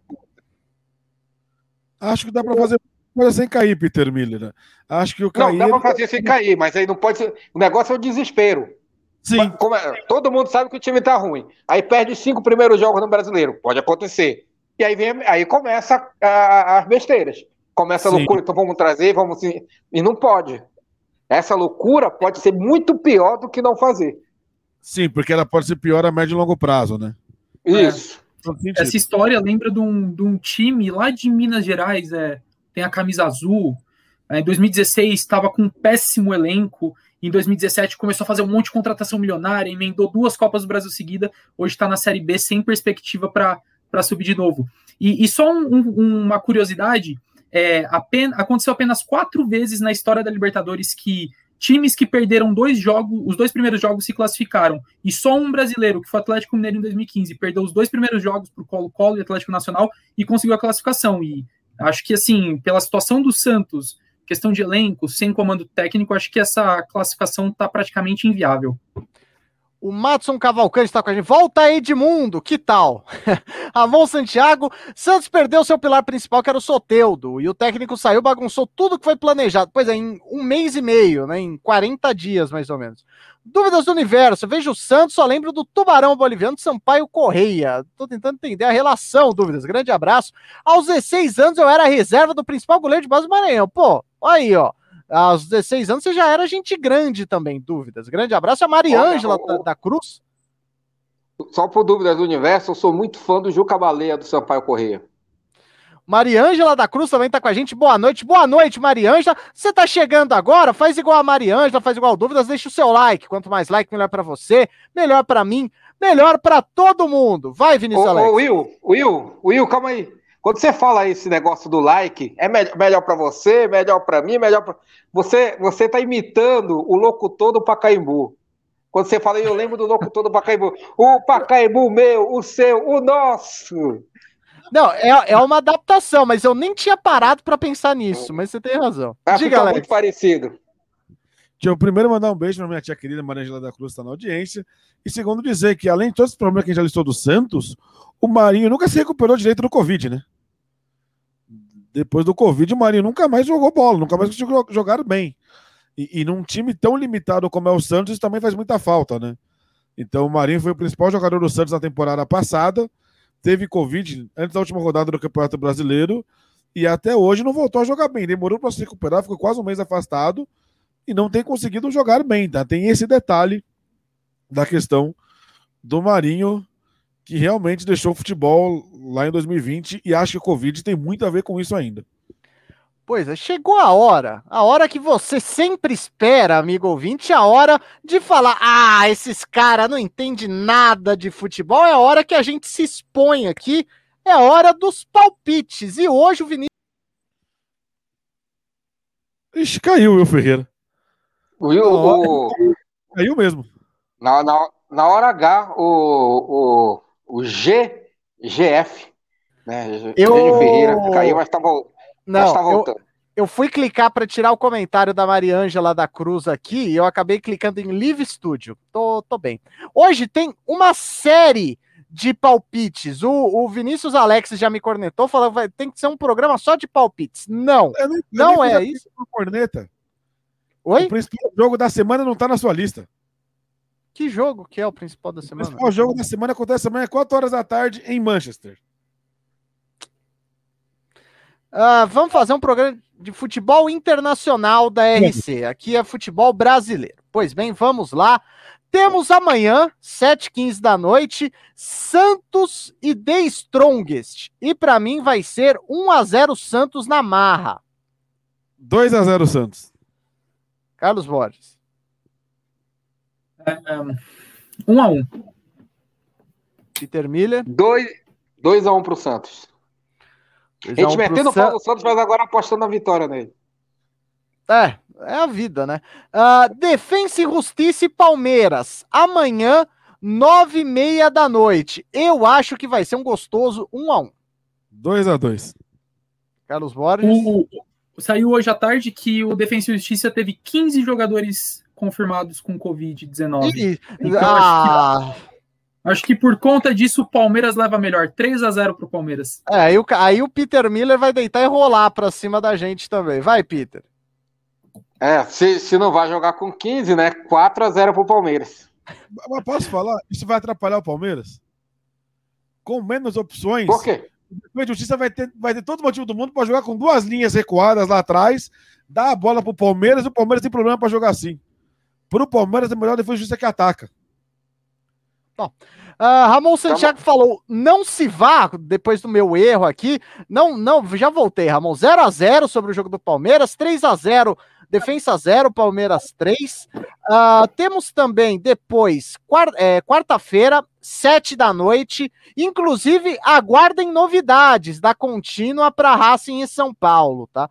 Só vou dizer isso. E já falei o nome do jogo. Racing e São Paulo. Para mim vai ser 0 a 0 Vinícius Alexis. 2x1 pro Racing. O São Paulo só ganhou uma vez a Argentina pela Libertadores contra o River, né? O 4x0. 3x2. 3x2 pro Racing. Não, calma. Não, agora me confundi. 3x2 foi o resultado do São Paulo contra ah, o tá. River Plate em 2005. Ah, Mas eu acho agora... que vai ser 2-1. Um pro Racing e um pro São Paulo. Justo. E o Peter Miller? Eu acho que o São Paulo vai ganhar de 2x1. Dúvidas do universo, depois dessa informação, Vitória põe 2 a 0 Tubarão tá todo bagunçado, Sampaio Correia tá em segundo no estadual, só porque os outros times estão ainda pior. É, coisas de estadual, né, dúvidas. E o Ramon Santiago tá falando que vai ser Racing 1 a 0 contra o São Paulo. Aí quarta-feira, é quarta ou quinto jogo? É, é quinta. Esporte, Caio e Corinthians. Olha, com todo respeito, eu queria fazer qualquer coisa da minha vida, menos assistir Esporte, Caio e Corinthians. Para mim vai ser 0 a 0 Para você, Alex. 1 a 0 para o Esporte, Caio. Carlos Borges. 1 a 0 para o Corinthians. É, eu queria destacar que na quinta-feira não vai ter mais prova do líder, então eu acho que por dever de ofício eu vou ter que assistir Sport Rancaio e Corinthians. Antes eu poderia dar aquela, pô, mas tem prova do líder, eu vejo VT. Aí agora o pessoal vai ficar falando, não, você tem que ver aqui esse clássico do futebol interplanetário, Sport Rancaio e Corinthians. Peter Miller. Olha, pelo que o Corinthians fez ontem, eu acho que levantou um pouquinho a moral, 2x1 pro Corinthians. Vai, Alex, o que, que, você vai falar? Nada. Nada? Só falar, que, só falar que finalmente vai acabar essa porcaria que acaba amanhã. Até finalmente, o cara né? que é campeão vai ser quarto colocado. Tá, continuando aqui, vamos lá. Uh, temos Palmeiras e Santos. Eu queria saber próxima... que, que ele estava falando do quarto colocado. O, quarto, o, cara, o cara que merecia ganhar ano passado foi quarto colocado, Babu. O cara que merecia ganhar esse ano foi quarto colocado, que é o Gil. Eu não vejo o programa sem disso. Você não vê Big Brother? Não. Tá, então vamos lá. Uh, Santos e Palmeiras, Vinícius Alexis. Santos e Palmeiras vai ser 2 a Tá, você tá mutado como pena por não ver. 2 a 2 uh, ah, Vai ser Palmeiras. Agora que o Vinícius Alex tem acesso também à plataforma, aí ele fica dando uma de rebelde. Por exemplo, eu tiro ele, ele já vai se colocar de novo. Quer ver? Daqui, aí, ó. Olha que sem graça. Eu vou cancelar a ordem que te deram. Palmeiras e Santos, para mim, vai ser Palmeiras. Agora foi o Peter que saiu, é, é, provavelmente caiu a, a, conexão dele, não foi nenhuma zoeira, tá? É uma manifestação é... do Peter ao ato antidemocrático do âncora. Por favor. Antes, para mim, Palmeiras e Santos vai ser 1 a 0 para o Palmeiras. Carlos Borges. Eu ia falar que ia ser 1 a 0 mas para não ficar repetitivo, vou de 2 a 1 para o Palmeiras. 2 a 1 para o Palmeiras. O Peter, quando voltar, vai vai dar o palpite dele. Teremos também no aí a rodada inteira, né, do, do domingo, rodada final do, do Paulistão. Começando com Santos e São Bento. Para mim, Santos 1, São Bento 1. 2 a 1 para o Santos. Carlos Borges. 1 a 0 para o Santos. 1 a 0 para o Santos. Temos também Ponte Preta e Palmeiras. O Palmeiras provavelmente já é eliminado, a Ponte precisando da vitória. Então, para mim, Ponte 2 a 1 1 a 0 Ponte. Carlos?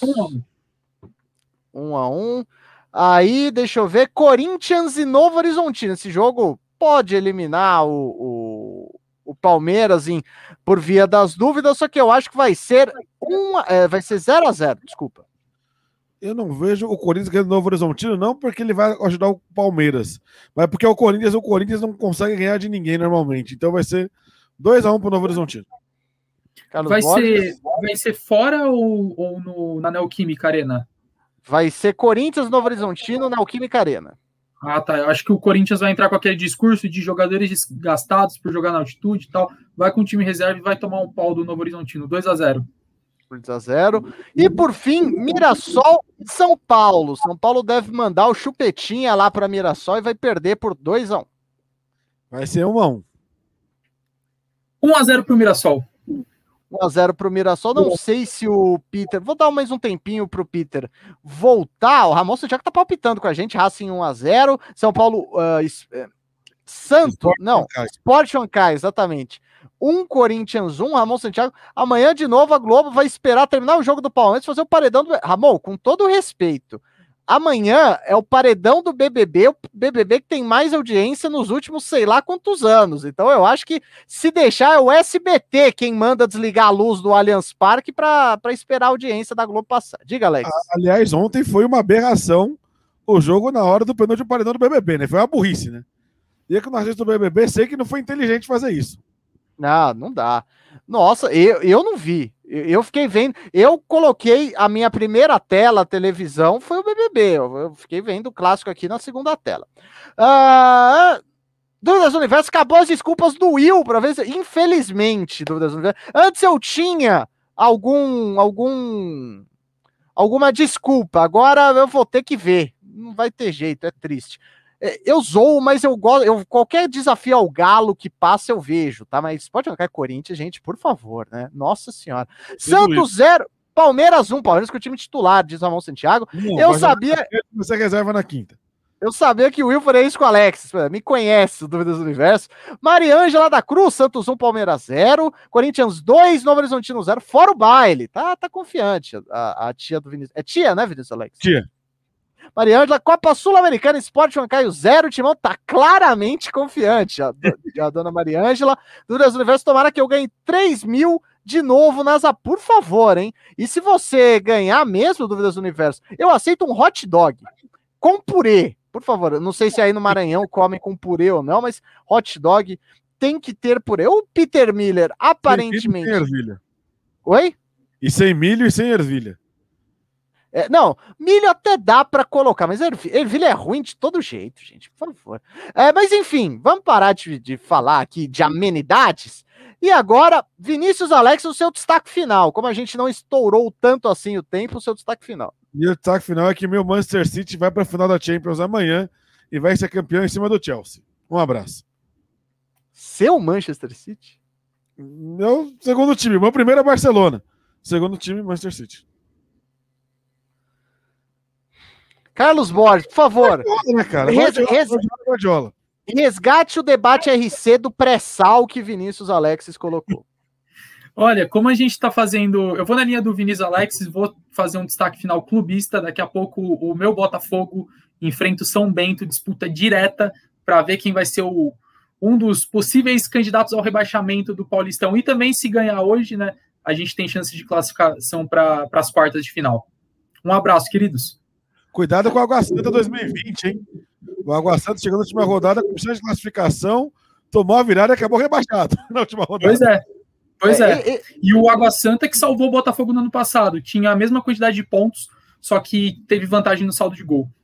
Ramon Santiago tá falando que amanhã é City na cabeça. Eu, particularmente, acho que se eu tivesse que escolher um campeão, seria o Manchester City também, mas não por torcida. Eu acho que é o time que tem mais bola e, e, e mesmo, mesmo eu, eu sou da, desses que acha que, por exemplo, Real Madrid numa final é sempre favorito, só que não nesse caso, porque a diferença de bola é maior que a diferença de camisa. Olha que a diferença de camisa é gigantesca. É. E é, eu ia falar alguma coisa. Uh...